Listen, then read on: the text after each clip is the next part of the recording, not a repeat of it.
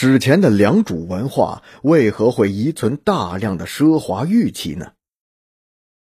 大约五千三百到四千年前，在中国长江下游太湖流域蕴藏着一个令后世瞩目的古文明。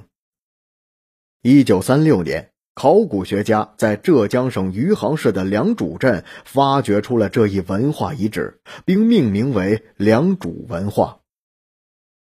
经过半个多世纪的考察与发掘，良渚文化遗址内涵丰富，有村落。墓地、祭坛等各种遗存，其分布范围宽广又密集。初步认定，主要分布在以莫角山遗址为核心的杭州市余杭区良渚、平遥、安溪三个镇。二十世纪八十年代以来，人们相继发现了反山、瑶山、会关山、莫角山以及土原遗址等重大成果。从其规模便可见良渚在我国古代文明中的发达和重要性，它是中国甚至整个东方早期文明的圣地。一提到良渚，人们便会想到良渚玉器。玉器是良渚文化的典型代表，它不仅雕琢精致、纹饰华美，而且种类众多，数量也极其庞大。世人不禁疑问。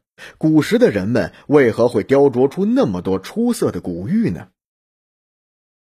爱美之心，人皆有之，古人亦是如此。有人认为，良渚会有这么多的玉器，主要是拿来做装饰之用。正如考古发现，距今九千多年前的山顶洞人遗址中有用来装饰之用的石头、骨器、项链一样。晶莹剔透的玉自古就受到人们的青睐，人们往往用玉来比喻一切美好的人或者事。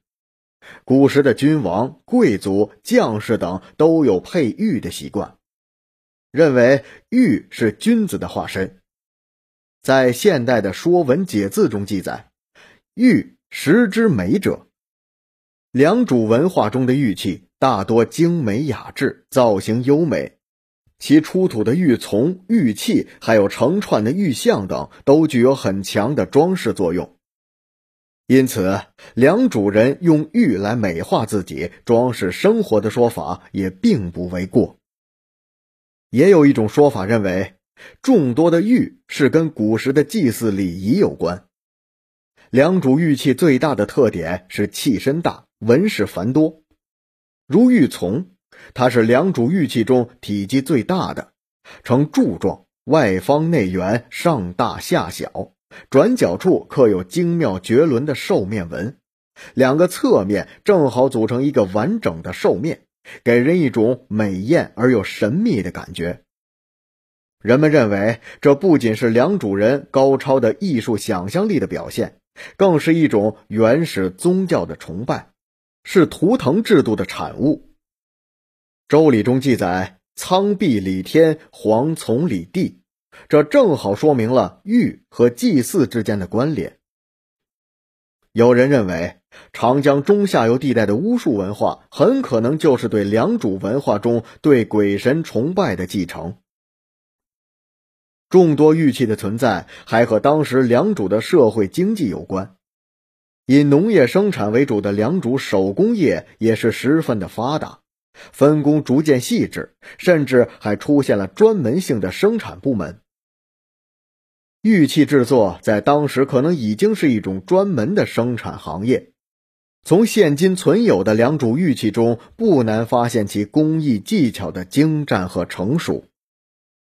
这神秘而又庄严的良渚玉器，究竟是因为装饰？是因为祭祀，或是只是因为生产力水平的进步而如此精美，历来都不曾有确凿的考证。不过，良渚文化留给后世的惊叹，却是应该给予充分肯定的。